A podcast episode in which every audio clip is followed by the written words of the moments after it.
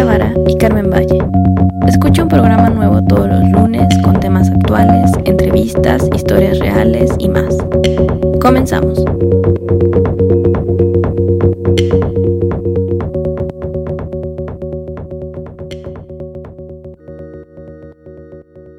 Hola Carmen, ¿cómo estás? Buenos días. Hola Orquídea, buenos días, buenos días a todos. Qué bueno que están escuchándonos aquí en Hablando Luz y pues siempre con novedades. Y ahora pues vamos a hablar algo que no, no hemos hablado mucho, pero que está en boga. Y... Todo el mundo ahorita está viendo las Olimpiadas, es tiempo de Olimpiadas no están practicando mucho deporte porque ya sabes, la pandemia, no puedes salir y demás. Pero es una época que pasa cada cuatro o cinco años en esta ocasión. Todo el mundo disfruta con las Olimpiadas y que está, ya sabes, criticando atletas, admirándonos por otros atletas. En el programa pasado tú mencionaste de las gimnastas y que las de nado sincronizado. Y digamos que hay de todo para que todo el mundo agarre a su favorito. Sí, a mí la verdad que me inspira muchísimo porque siempre el deporte es algo que eh, deberíamos de llevar todos en, nuestro, en nuestra vida. A mí me admiran muchísimo los, los deportistas que se entrenan tanto para pues estar ahí en esos Juegos Olímpicos, que no es nada fácil llegar y, de alguna manera también es padre ver que cada vez hay más mujeres. Este año, por ejemplo, veo que hay más deportes también mixtos que se comparten y seguramente eso, o sea, nos lleva a, a decir que cada cada vez estamos como logrando una sociedad más equitativa, no lo sé, ¿no? Pero definitivamente el apoyo mutuo entre todos creo que es, es una buena manera de, de generar una convivencia social y un trabajo también en equipo. Totalmente, y esto que dices de que hay más mujeres, creo que es muy importante aunque tristemente nada más las vemos o nada más suenan cada cuatro años o suenan las que tienen más patrocinio. Pero bueno, nuestro invitado nos va a venir a hablar un poquitito más de eso, porque él sí está un poco más, o bueno, mucho más empapado con el deporte y con las mujeres por el proyecto que está haciendo ahorita. Ahorita está, tiene un proyecto que se llama La Cancha, que es sobre, que es un espacio dirigido a mujeres deportistas, donde requiere, quiere reconocer y dar a conocer a deportistas mexicanas para que todos sepamos pues, quiénes son, qué hacen, o sea, ¿qué onda con ellas? Y él es un productor audiovisual, audiovisual y fotógrafo freelance y ha trabajado para mil lugares, para organizaciones civiles, para ONGs, por ejemplo, para Justicia Pro Personas, para el poder del consumidor, para el INE, em, ha realizado spots comerciales, cortometrajes, productos audiovisuales, colaboraciones con Notimex, Canal 14, TV UNAM y llegó a la luz con la fotografía y que es de ahí de donde yo lo conozco. Entonces, él es Raimundo Cuevas Hola Ray, ¿cómo estás? Hola Orquídea, muy bien. ¿Y tú? Hola Carmen. Bienvenido Raimundo, muchas gracias por acompañarnos en el programa.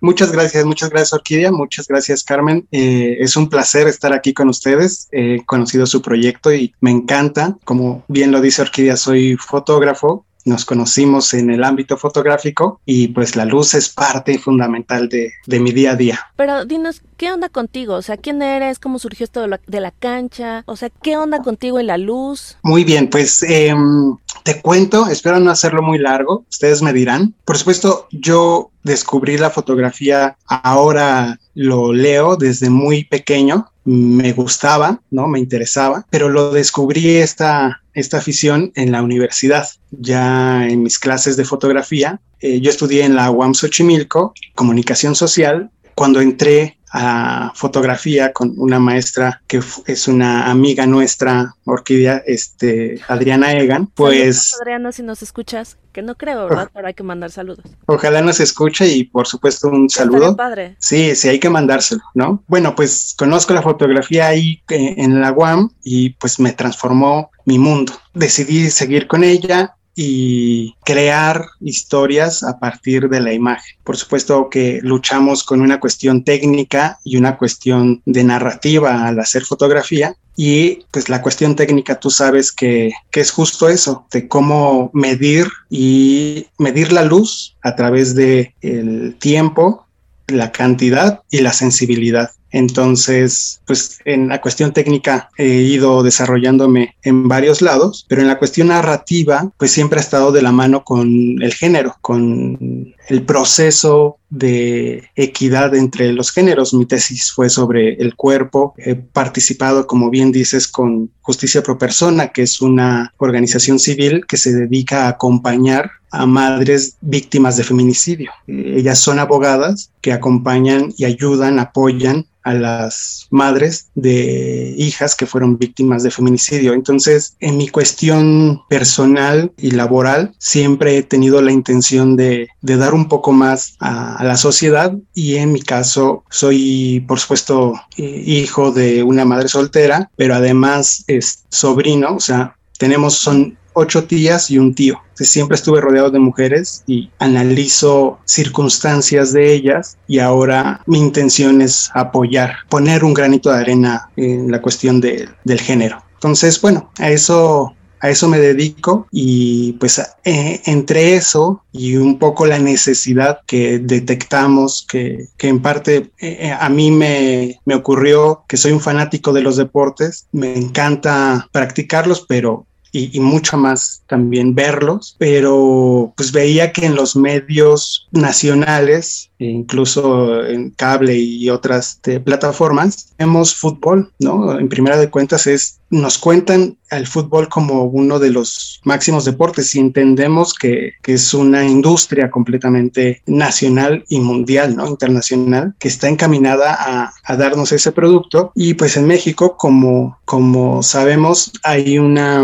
las principales televisoras son dueñas de equipos de fútbol y obviamente quieren vender su producto. Entonces, poco nos cuentan de todos los demás deportes que se practican cada semana en parques, en, gimnasios, en escuelas. Poco te enteras de ellos, ¿no? Por ejemplo, ahora en las Olimpiadas. ¿no? O sea, hay muchas competencias que tampoco vemos.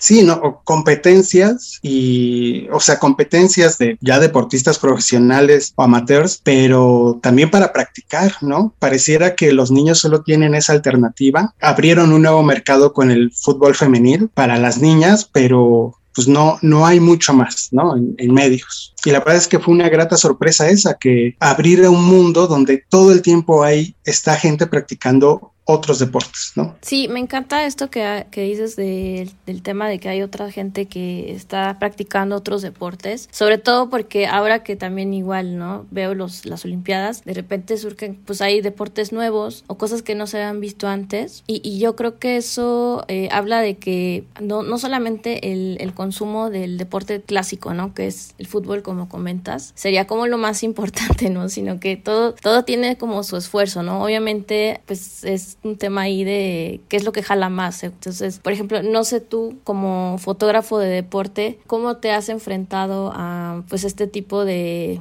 circunstancias en donde a veces hay mucha competencia en, términos de imágenes o ahorita que estás haciendo este proyecto de mujeres deportistas que se me hace una cosa muy muy buena. ¿Cuáles son los retos que te has enfrentado para poder seguir adelante en tu proyecto? Bueno, eh, la cancha, te cuento sobre su nacimiento. Principalmente el reto que se ha enfrentado es a la pandemia. Eh, la cancha nace en octubre del 2019 con la intención de realizar entrevistas a mujeres deportistas para que la gente las conozca y más allá de solo una entrevista de quién eres y conocer tu trayectoria, intentar que la deportista genere una comunicación con el público por medio de tips deportivos, por medio de ayudar a los interesados a acercarse a su deporte. Entonces, la, una de las primeras sorpresas es que las deportistas son súper cooperativas, ¿no?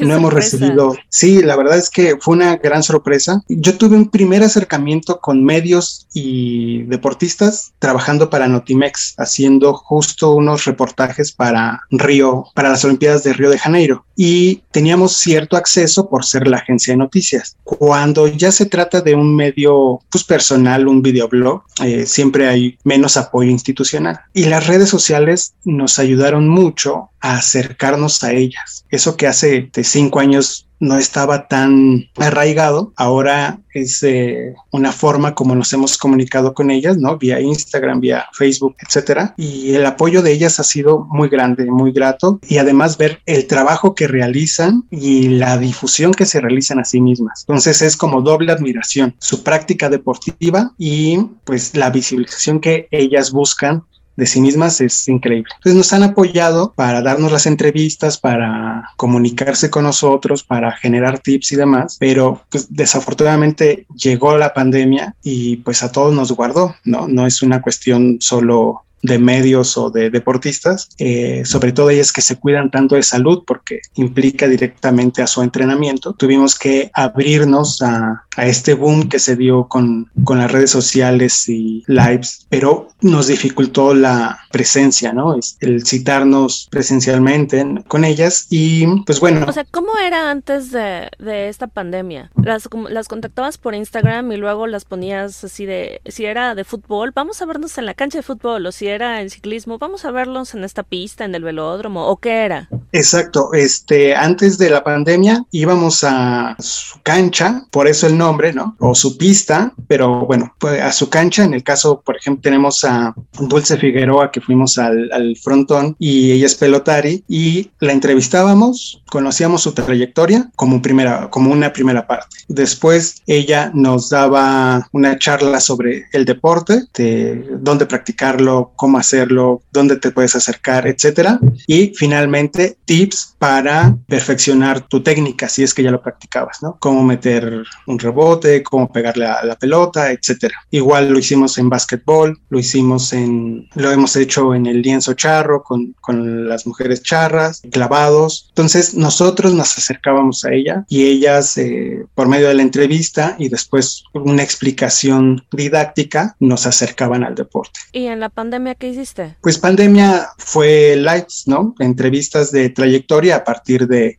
Instagram y, por supuesto, más investigación. Nos daban frases célebres, frases motivacionales. Hicimos un playlist para entrenar, para practicar deporte en casa y uh, sobre todo algunas videos sobre acondicionamiento físico que ellas realizaban en su casa, ¿no? Y ahí ya se, se abrió nuestro aspecto a softball, a tiro con arco, ahora que están tan en boga, hoy que ganamos una medalla también tenemos a contacto con Ana Ferrer que hace levantamiento de pesas. Hemos llegado a, una gran gama de, de, deportes y de mujeres que cada vez va desarrollándose más y enriqueciéndose la cancha. Oye, está súper interesante. Yo no sé, por ejemplo, cuando las tienes en tu entrevista o a ti, de lo que te han contado ellas, ¿cuál ha sido el deporte que más te ha llamado la atención? Una. Dos, ¿cuál ha sido el más difícil de fotografiar? Yo soy un amante del, de los pelotaris por dos razones. Una, el golpeo, ya sea con, bueno, el frontón se juega en dos modalidades, mano y paleta o raqueta. La pelota que a la cual se le golpea eh, es de distintos materiales, pero incluso con la mano se le pega una pelota que muchas veces se llama de hueso. Están hechas en el País Vasco generalmente, pero es una, es una pelota súper dura, rígida y tal cual el, con la mano golpean de 25 o 30 metros y es parte de, o sea, sí es el juego. Entonces... Eh, ¿Sí está hecha de hueso? No, no o sea, eh, no está hecha de hueso, es una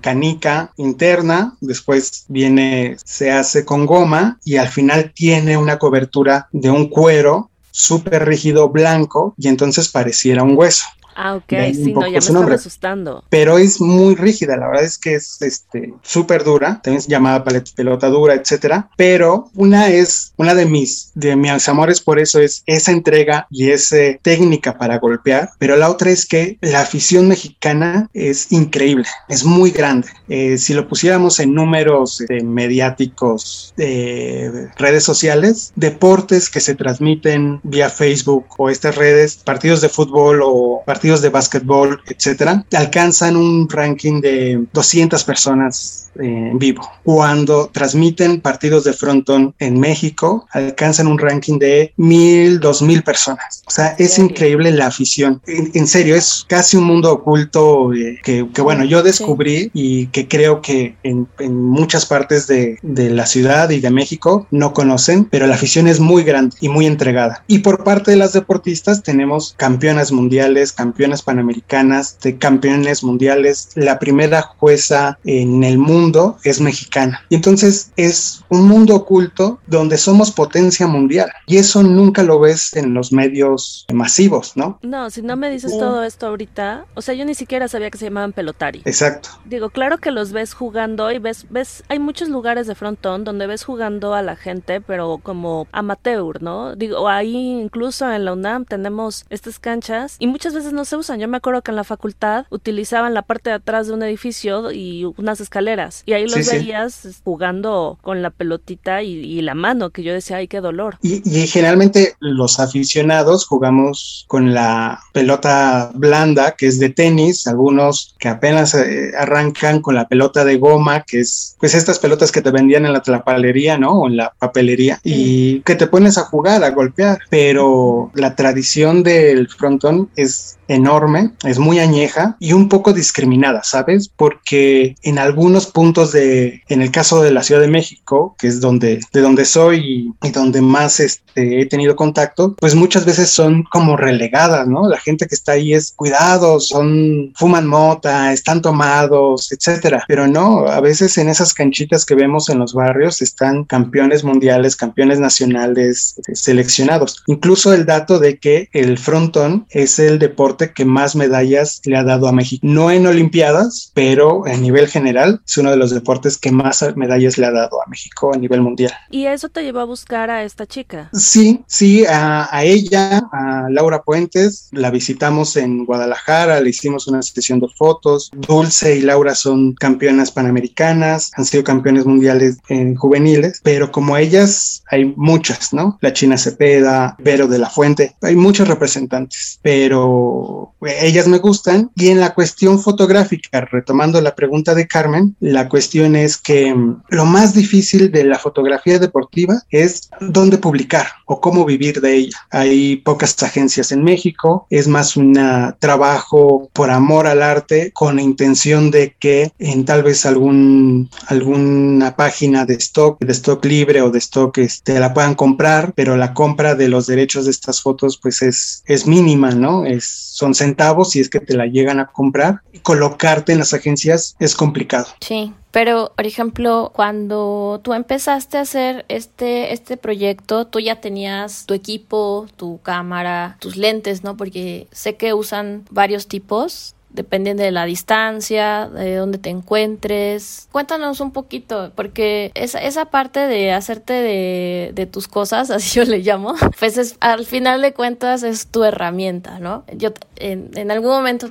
yo también tuve un diplomado de fotografía porque sin duda es una herramienta que me ha servido muchísimo. Y a veces este, dices, bueno, ¿ahora qué voy a comprar? No, pues este lente porque me va a servir para hacer esto. De, no, mejor un lente fijo. No, pues necesito un telefoto. No, pero ahora ya necesito un zoom. Y veo que también en temas de ópticas y tecnología, a la, las cámaras y todo se ha vuelto, o sea, una cosa muy revolucionaria. Estaba revisando hace un par de días, hay un lente que precisamente inventa un chico que también se dedica a hacer fotografía y que literal, o sea, es una cosa pequeñita que puedes conectar a tu teléfono y entonces ya te va a permitir hacer fotografías a distancia, de naturaleza, de muchas cosas. digo, wow, o sea, también avanza muchísimo este tema, ¿no? De, de las ópticas y, las, y los lentes. Pues mira, entramos al mundo de... O rentas, ¿no? Porque ya me se da mucho que, que hay este, empresas que se dedican a rentar equipo, ¿no? Claro, claro. Te cuento, te decía, entramos al mundo de e, esa parte oscura de la fotografía, ¿no? la verdad. Porque... Música de fondo, tan, tan, tan. Sí, te lo juro, es increíble cómo eh, entras por amor a la fotografía, por plasmar, por ver tu foto impresa, ¿no? A los de la vieja escuela. Ahora nuestra foto digital y la accesibilidad a partir de los teléfonos celulares y un poco el amor a los likes si es que tienes tu página de Instagram o, o alguna red social donde subas tus fotos y estás esperando pues respuesta, ¿no? Pero el ir generando una profesionalización de tu equipo generalmente va de la mano de eh, la calidad del equipo. Siempre se dice en la fotografía que no es la flecha, es el, indio, por tener, hay un, un, mal ejemplo, pero o con cualquier cámara lo importante es el fotógrafo. Y es cierto, en realidad es cierto, ¿no? Es tu arte, tu narrativa, tu forma de ver es lo que importa en la foto. Pero cuando estás ya en un proceso profesional donde compran el cliente cierta calidad, pues necesitas ir subiendo de herramientas. ¿Me explicó? Sí, Entonces, para nosotros los fotógrafos, ante el acceso a los equipos, como bien dices, uno es la renta. Tuve la oportunidad de empezar con una de las casas de rentas más exitosas en, en México, que se llama Renta una 7D. También les mandamos un saludo y ojalá lo escuchen. El boom de ellos, como otras, es justo el permitir el acceso a estos equipos que son muy caros a los fotógrafos y que la industria, además de que estamos en todavía en este proceso de evolución entre lo análogo y lo digital, pues se ha desarrollado rápidamente. Entonces cada vez te exige mejores cámaras, mejores lentes, mucho más eh, equipo de cómputo, equipo de, de almacenaje, red para mandar tus fotos. Entonces es una fuerte inversión. En mi caso, que caí en las redes de la mercadotecnia, ¿no? Entonces cada vez que salió una mejor cámara buscaba alcanzarla, empiezas a ambicionar de tu lente de kit, quieres el lente 50 milímetros 2.8, 1.8 porque te da muy buenos retratos y ahora quieres llegar a un 70, 200 para tener distancia o hacer foto a distancia, pues lo he, lo he trabajado de dos formas. La primera es amigos, tener amigos que en los primeros trabajos que tuve me apoyaran con equipo, ¿no? Nos compartíamos la cámara, el tripié, el lente, hasta que lo, lográbamos, sí, la verdad es que Generalmente también la foto es un trabajo de equipo y fue ese un primer medio, ¿no? Es buscar que prestarnos equipo hasta que tuvieras la capacidad para comprarlo. Mi familia también me ha apoyado y trabajo a trabajo siempre pienso en invertir. Me paga alguien y un cachito va para, para la inversión del próximo equipo y otro pues el día a día, ¿no? Y así he sido, y así ha sido como me he hecho del equipo. Después te das cuenta también que mucho es ambición. O sea, quiero el nuevo lente tal y terminas ocupándolo poco. Entonces, un poco la experiencia te va dando el bagaje para decir, no necesitas tanto equipo para hacerlo, mejor necesitas contactos. Pero es como cuando tienes, no sé, en qué otra profesión puede pasar. Me imagino mucho los, autos. De cada quien. Exacto, esos juguetes donde dices, ah, quiero comprarme tal cosa y, y hasta que lo logras, ¿no? Pero por supuesto que en la cuestión profesional, el tener un buen equipo equipo te suma, te suma mucho para que realices y cuentes mejor tus historias. No son indispensables, puedes rentarlas o puedes prescindir y ser mucho más creativo, pero la verdad es que sí suma. ¿Cómo le haces cuando es la fotografía en exteriores, por ejemplo, cuando es en su cancha? ¿Tienes que llevar luces? ¿Utilizas la luz natural? O sea, ¿cómo es esta técnica de la iluminación que utilizas? También parte del apoyo de ellas es que nos han ayudado a gestionar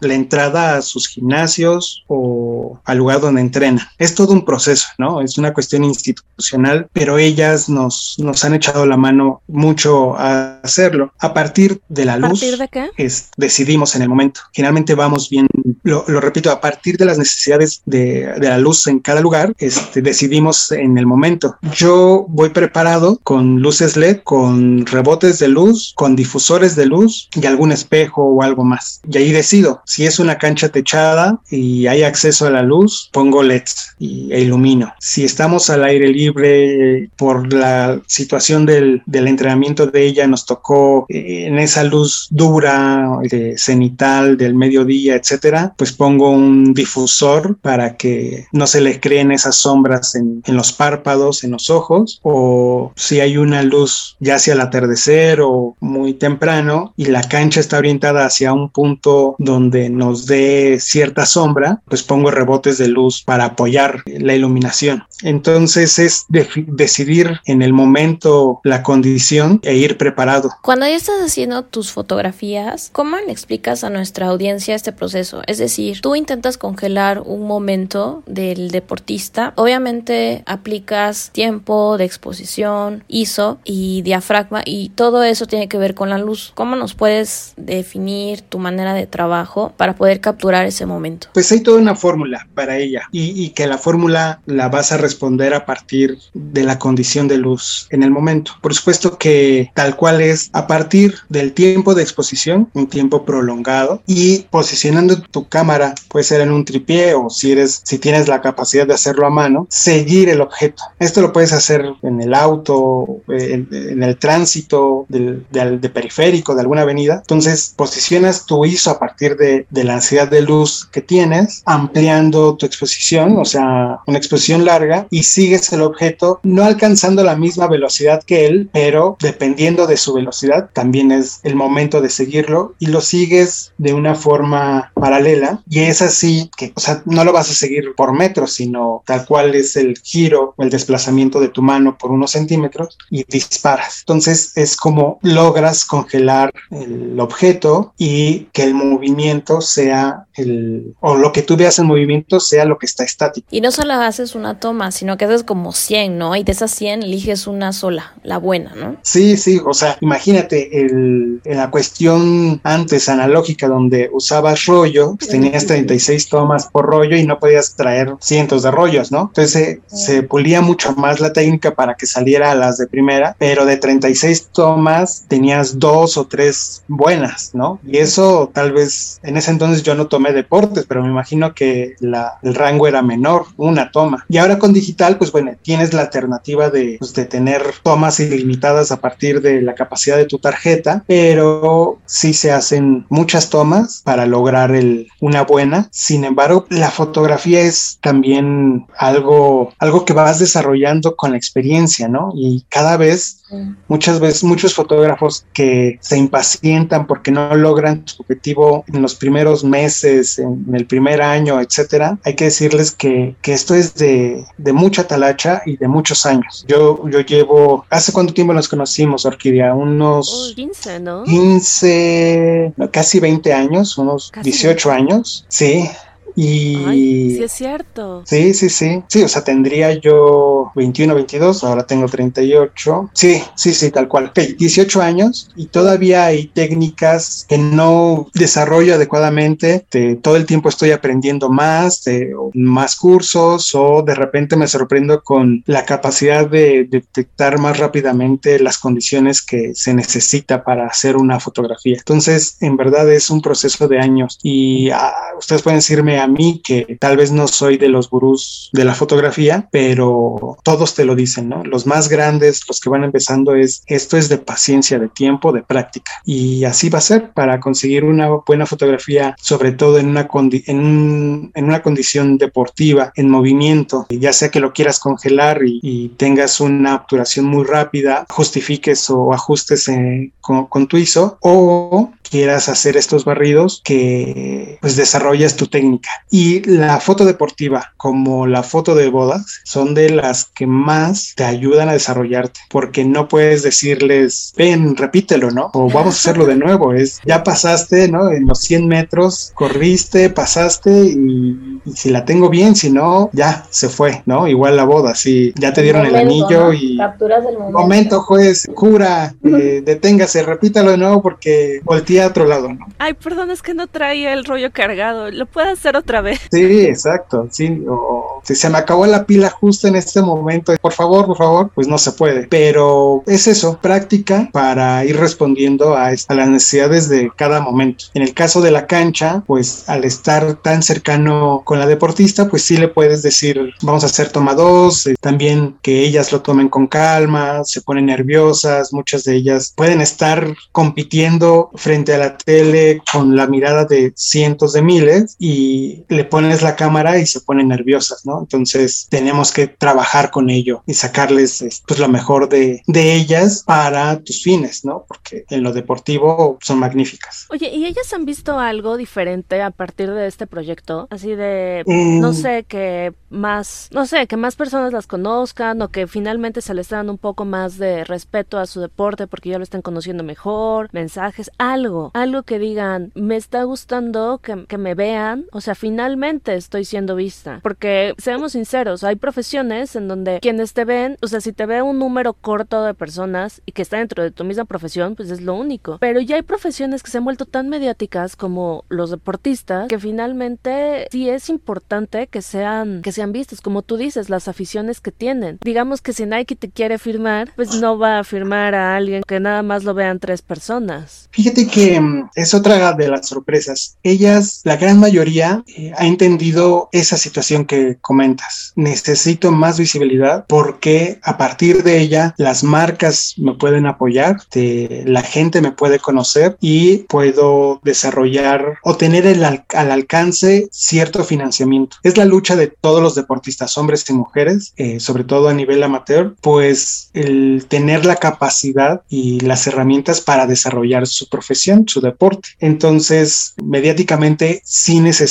estos apoyos, ¿no? Estas páginas como la mía que suman para que se den más a conocer, para que alguien la siga, para que una marca se acerque y hemos notado una tendencia a su favor. También no es mentira o todos sabemos que en la cuestión digital pues está este boom de los influencers que en muchos aspectos pues son jóvenes haciendo ciertas, siguiendo ciertas tendencias para conseguir seguidores. En el caso de las deportistas no entran tanto estas tendencias, este superfluas o no, sino tal cual es, quiero mostrar lo que yo hago en mi día a día. Pues son deportistas de alto rendimiento, o sea, le dedican 5, 6, 8 horas al día a su deporte y lo hacen muy bien. Las que menos lo hacen se, son por pena, poco por también lo que nos pasa a nosotros, ¿no? Este, el miedo a qué dirán, lo haré bien, te dirán que tal vez me, me critiquen y demás, pero casi todas se enfrentan a este cambio mediático. Lo hacen muy bien y a partir de la cancha creo que nuestro granito de arena ha sido sobre todo no discriminar a los deportistas, a las deportistas por el número de seguidores. Incluso tal vez las más famosas son las que menos tiempo nos dan o más les cuesta destinarnos un tiempo en su agenda porque es parte de algo que tampoco conocemos. Viajan todo el tiempo, tienen que estar haciendo campamentos en la República o en el extranjero y necesitan muchos recursos. Entonces trabajan, apoyan a ciertas escuelas, ayudan a ciertos entrenadores, o sea, tienen un nivel de compromiso para su deporte fuera de practicarlo muy alto. Entonces, creo que es parte de nuestro grado de arena. Para ellas, ser un canal más que difunde y para público, pues un canal que les permita pues apoyarlas. Por ejemplo, hay un, a nivel nacional hay un programa, bueno, Exatlón, que es un, un programa de TV Azteca, que en lo que le ha atinado es el acercar a las deportistas al público. Ves ahí ciertos deportistas que nunca habías escuchado, pero que cuando entras a su página, pues tiene muchos seguidores, tiene muchos logros, incluso están en, el, en los equipos de los desconocidos. Entonces, es un acierto. Los deportistas o al nivel deportivo, muchas aspiran a que este programa los, los llame porque es un canal muy importante para que obtengan financiamiento, para que las conozca más gente, para que se acerquen las marcas. Entonces, pues bueno, nosotros intentamos emular algo así sin que tengan que competir entre ellas, pero sí que nos platiquen y nos digan qué es lo que, a qué se dedican, qué es lo que hacen y cómo son, porque pues estamos hablando de jóvenes mexicanas con ilusiones, con fuerza de voluntad inmensa, una disciplina increíble. Entonces, pues eh,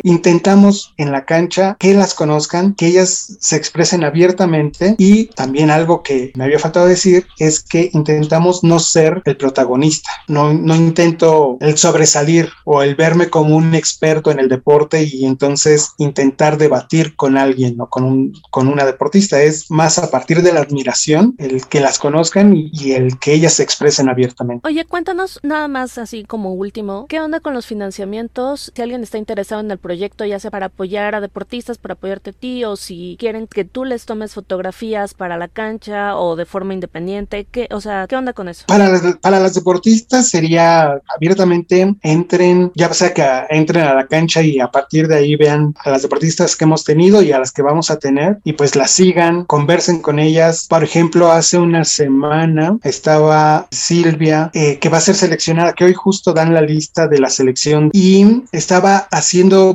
bolsitas de gomitas para venderlas, ellas de Tijuana, de venderlas en, pues en su campo de entrenamiento, en su calle, bolsitas de, de gomitas para venderlas en 10 pesos y a partir de las herramientas de Instagram, pues tú les puedas dar una insignia y eso les genera un ingreso ahí. Pues muchas están haciendo ese tipo de dinámicas para generarse un ingreso y comprar uniformes, hacen playeras, las boxeadoras necesitan patrocinadores, eh, hay toda una industria que no vemos de apoyo a las deportistas. Para la cancha vamos a empezar una ronda de nuevas entrevistas y por supuesto el apoyo principal es suscribirse, estar atentos a los productos, criticarnos, decirnos, recomendarnos y a partir de las herramientas que, que te permiten las redes sociales, ¿no? las herramientas de financiamiento, ya sea por aportación económica, insignias, estrellas, pues vamos generando pues una ganancia económica. Hasta ahora, hasta el día de hoy no, no la hemos recibido, o sea, no la hemos ejecutado. Todo ha sido por amor al deporte, por amor a, lo que hacemos, pero se va a abrir este canal para poder hacerlo eh, masivamente. Ray, pues muchísimas gracias por estar aquí en el programa. Qué bueno que estás haciendo este proyecto importante para las mujeres, para seguir apoyándolas. Felicidades. Pues nos vamos, Orquídea. Que ya el tiempo siempre, siempre se nos come. Muchas gracias, Orquídea. Muchas gracias a ti, Carmen. Gracias por este espacio. Me encanta. Un, un saludo y que tenga mucho éxito para ustedes. Muchísimas gracias. Todos los datos de contacto de Raimundo, Instagram, bueno, de este proyecto de la cancha, Instagram, Facebook y Twitter, los van a encontrar en la descripción. Entonces, eh, ¿qué es la cancha? Carmen, recuérdanos. Sí, pues no se olviden de escucharnos y seguirnos en nuestras redes como Hablando Luz y que nos sigan escribiendo a nuestro correo hablandoluz.gmail.com. Ahí estamos para escucharla siempre escucharlos también y muchísimas gracias. Gracias, perdón, es la cancha MD, está en la descripción. Pero bueno, muchísimas gracias, bye bye.